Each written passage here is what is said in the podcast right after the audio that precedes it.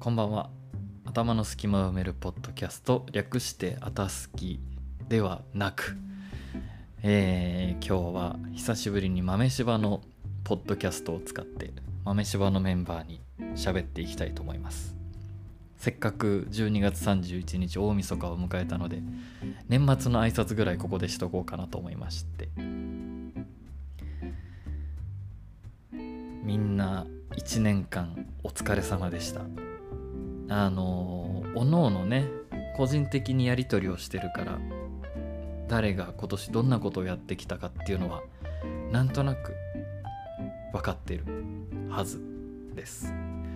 すごい頑張った人もいるし頑張れなかった人もいるし来年勝負の人もいるし今年すごい頑張ったから来年結構楽になる人もいるしいろいろですね。そりゃ二十何人もいたら二十何人分の人生があるから同じようにはならないよね。いやそもそも今年2020年を振り返ると豆柴が自分の中心にありました。間違いなく。そもそも今年の5月で治療科は引退すると決めていてでもね実は今年の1月2月の時点では治療科引退した後どうするかっていうのはね全く決まってなかったし考えてもいなかったんですよ。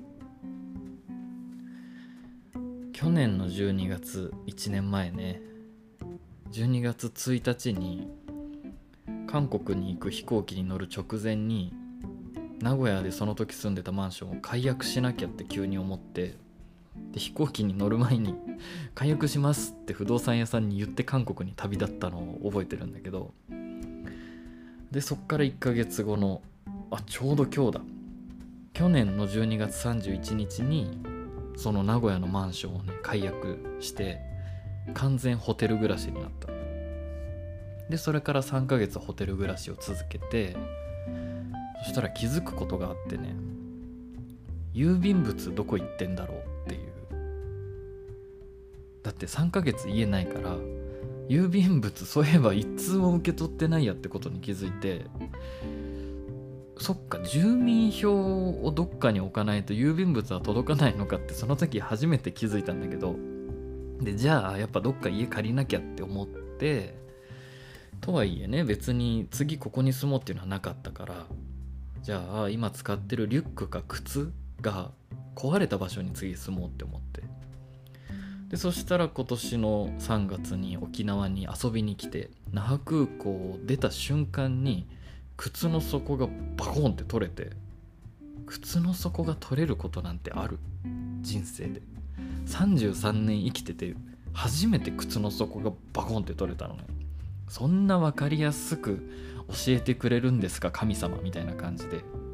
でそのまま沖縄に住むことが決まり物件を探し最初は移動たくさんするから那覇空港の近くに絶対住もうって思ってたんだけどなんだかこうこれもねそんなこと起こりますかみたいなことが立て続けに起きて探す部屋探す部屋どんどんどんどん那覇空港から遠くなっていってそしてご存知の通りあのうちに来たことある人もいますが那覇空港から車で1時間半の距離にある女村というところに住むことになりました。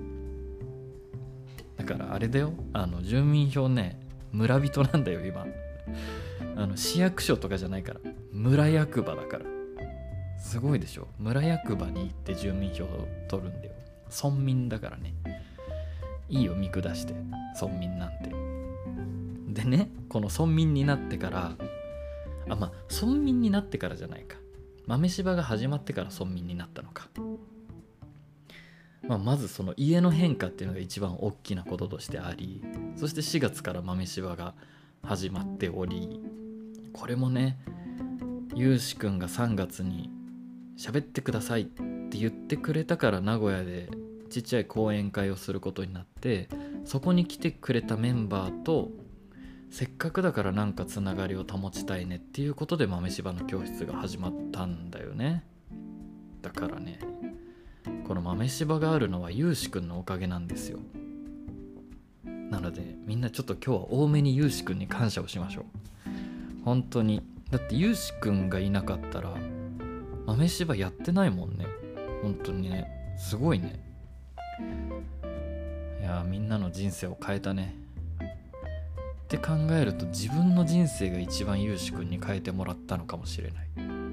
と今感じました。だって豆柴やってなかったら今頃何やってたんだろう。今年の1月2月の時点では5月に治療科を引退するっていうことだけ決めててその後何するかっていうのはね全く考えてなかったんだよね。何やってたんだろう。本当にもしかしたらそのままなんかフェードアウトしてってたかもしれないね。人々の前から。やもうゆうしくん様々です。そして豆柴が始まり4月から参加してるメンバーもいれば後からちょこちょこちょこちょこ増えたメンバーもいていや気づけば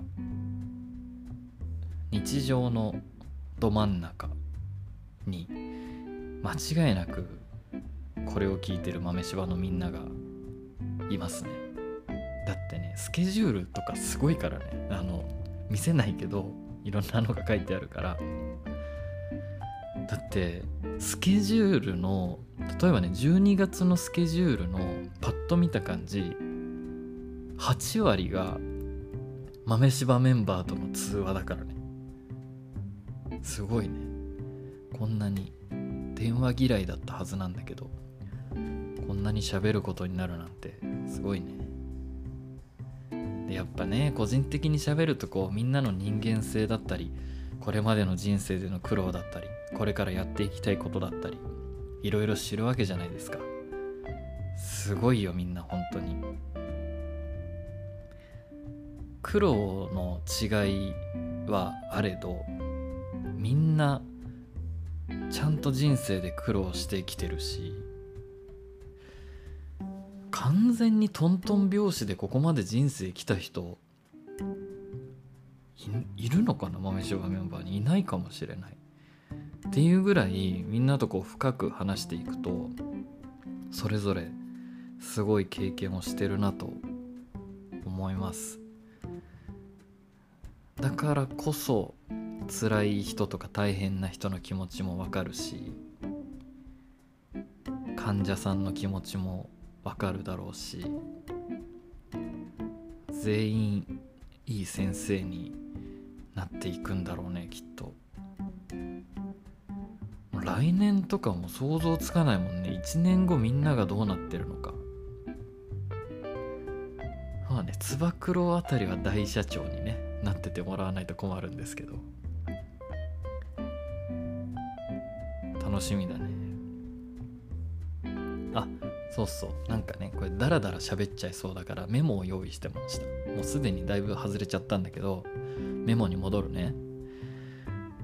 はい。えー、っとね。今日はグダグダ喋りですよ。みんなにしてるフィードバック。なんてもうひどい。何のなんだろう。もうみんなに普段言ってるフィードバック的な要素は全く、えー、含まれない喋りなので今日の喋りはお手本にしないでください。はい。一つ目そうだ。4月に豆柴の1周年やりましょう。まあとはいえコロナがどうなってるか分かんないからリアルなイベントとしてはやれないんじゃないかなと思ってるけどオンラインだったとしても1周年やりましょう。3月の頭から1ヶ月ぐらいかけて準備して何かやりましょう。ねでもこれ豆柴メンバーが全員でリアルで集まる日とかできたらやばいだろうね。なんかすごい楽しいんだろうね。あんまりこう人と集まるのが昔から好きじゃないけど生まれて初めて人と集まってみたいって思ってるかもしれない。それぐらい楽しみです。はい2つ目。2020年の MVP を勝手に決めました。一応毎月の MVP からねあの課題が出てそれで発表してってやってますが1年年間を通しての MVP も、えー毎年発表しようと思います。MVP の基準はどれだけ変化したか。どれだけすごいことを成し遂げたかではなくどれだけ自分の中で変化変革を起こすことができたかが基準になります。今年の MVP は2人。つば九郎と海斗くんです。まあね異論ないと思いますこれは。特に大学から2人を知ってるメンバーはね文句なしの、えー選考だと思います。もともとの海斗くんとつば九郎を知らないメンバーからしたら分かんないかもしれないけど本当にね2人は出会った時はあんな感じじゃなかったんですよ。もっと人見知りだしもっと喋れないしもっと表現ができないし。いやもう2人はねその裏で本当に努力をしてました。これまで自分がやってきたことのないことに飛び込んで挑戦して最初はできないながら分かんないながらとりあえずやってやって続けて続けてで半年半年も経たないうち多分もう1ヶ月2ヶ月で2人ともすごい変化をし始めてもう今では1年前の、えー状態を信じられない別人と思うぐらいの変化を遂げたので2人が MVP です。MVP にはなんか賞金か商品を用意しますのでお楽しみに。来年の MVP は誰かな？いやもう全員 MVP とかなるのが一番いいんだけどね。そしたらもう賞金1000円ずつとかになっちゃうけど。でもそれが理想だな。変化。変化や改革をするっていうのは今回の MVP2 人はたまたま自分の苦手なことを克服してっていうのが課題だったから大変な感じ辛い感じだったけど必ずしも変革っていうのは辛いものではないです。ただただ楽しくスイスイどこまでも進んでいく時もある。時にはね辛い思いとか悲しい思いをしなきゃいけない時もあるけど。あの変化の仕方。進む道は人それぞれなので。自分のベストな道をみんな見つけてください。と言いながら豆柴の誰よりも自分がさらに進むつもりでいるんですけどね。だって今年1年だけでも新しいことにたくさんチャレンジしたしだってねこんなビジュアルしといて自然が苦手だからさこんな沖縄の田舎に住むなんてね人間より今年魚にあった数の方が多いからね。夏も毎日海に潜ってで近所には虫がいるし鳥がいるし犬がいるしさっきなんて散歩してたらリスが野生のリスが前を横切ったしそんなところに住んでるんで。でかつより孤独になるっていうこともやって音楽もね始めたしアートも始めたし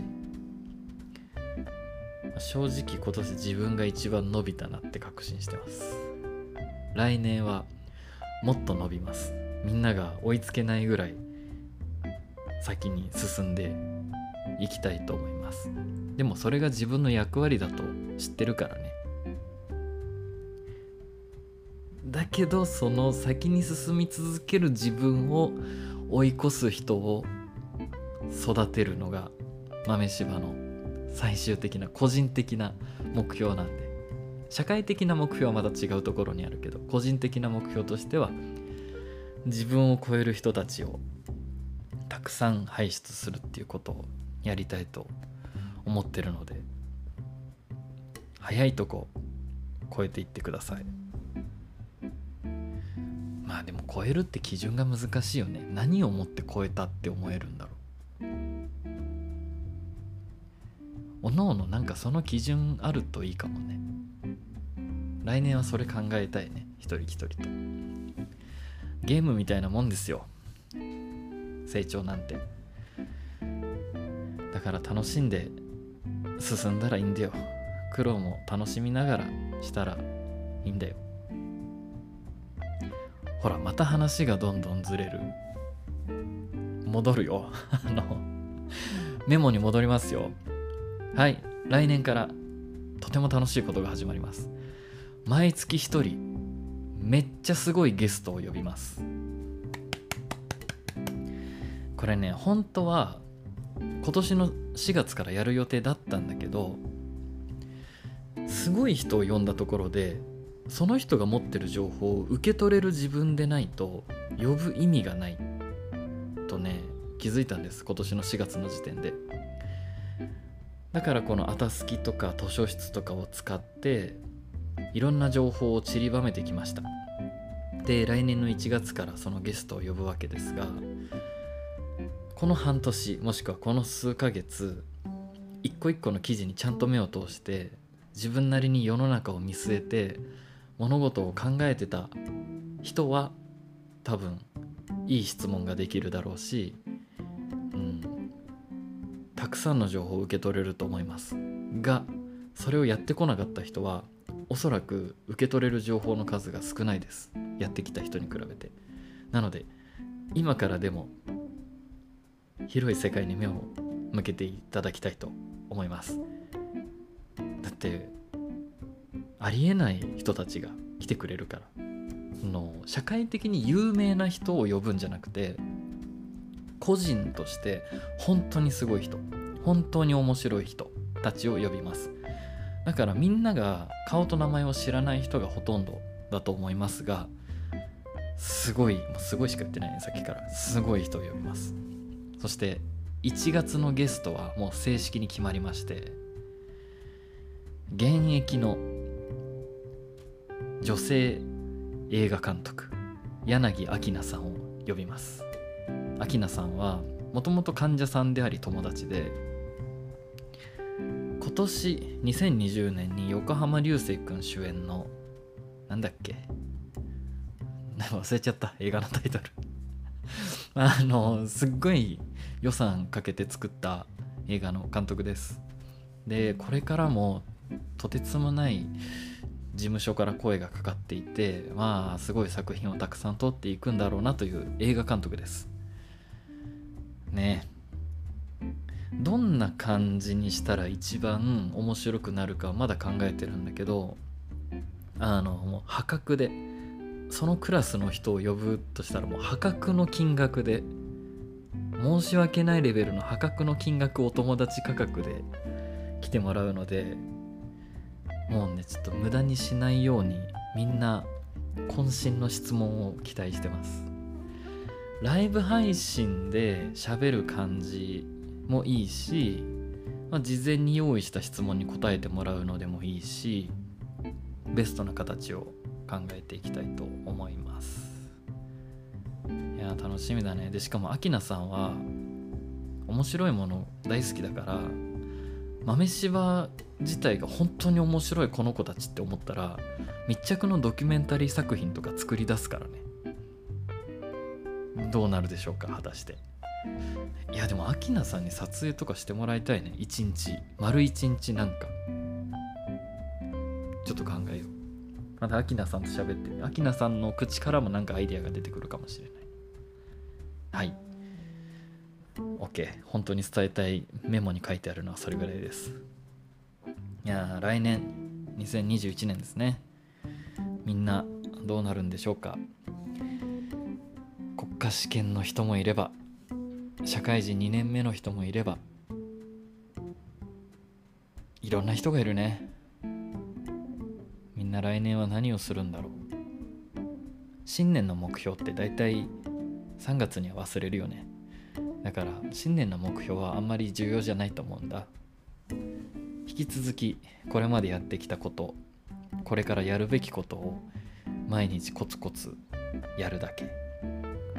インパクトや派手なことに引っ張られずに地道に実力を磨いていくのがやりたいことを成し遂げるなりたい人間になるためのベストな方法だと思うのでお互いコツコツやっていきましょう。地味なことを長くやっていきましょう。豆柴の教室としての来年の目標は特にありません。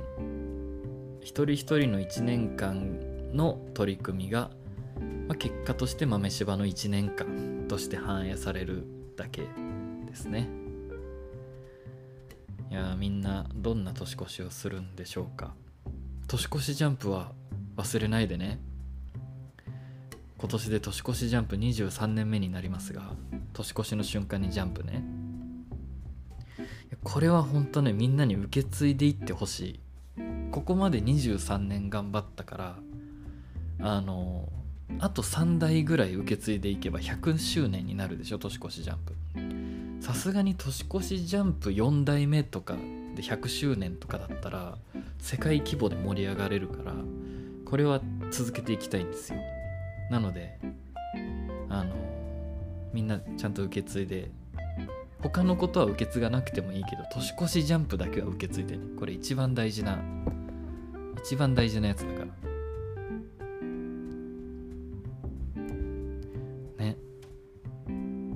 いや全然大事じゃないけどね。一番大事じゃないよね豆柴で。なんか伝えてきたことの中で。年越しジャンプ。でもさ23年続くってすごくない？みんなが生まれた時ぐらいからやってるってことだよ。ひどいよね。それしかないんだよ続いてること。そんなもんだよね人間なんて。どうでもいい話をたくさん始めてしまいそうなのでこの辺で終わります。えー、今年みんなのおかげで1年間が楽しかったです。なんか死んじゃうみたいな。死なないからね。今年本当にみんなのおかげで充実しました。そして新たな役割も授かることができましたんでね。来年も引き続きよろしくお願いします。ということで2020年お疲れ様でした。2021年は世界はもっと大変になると思いますがいい感じにやっていきましょう。ではまた来年。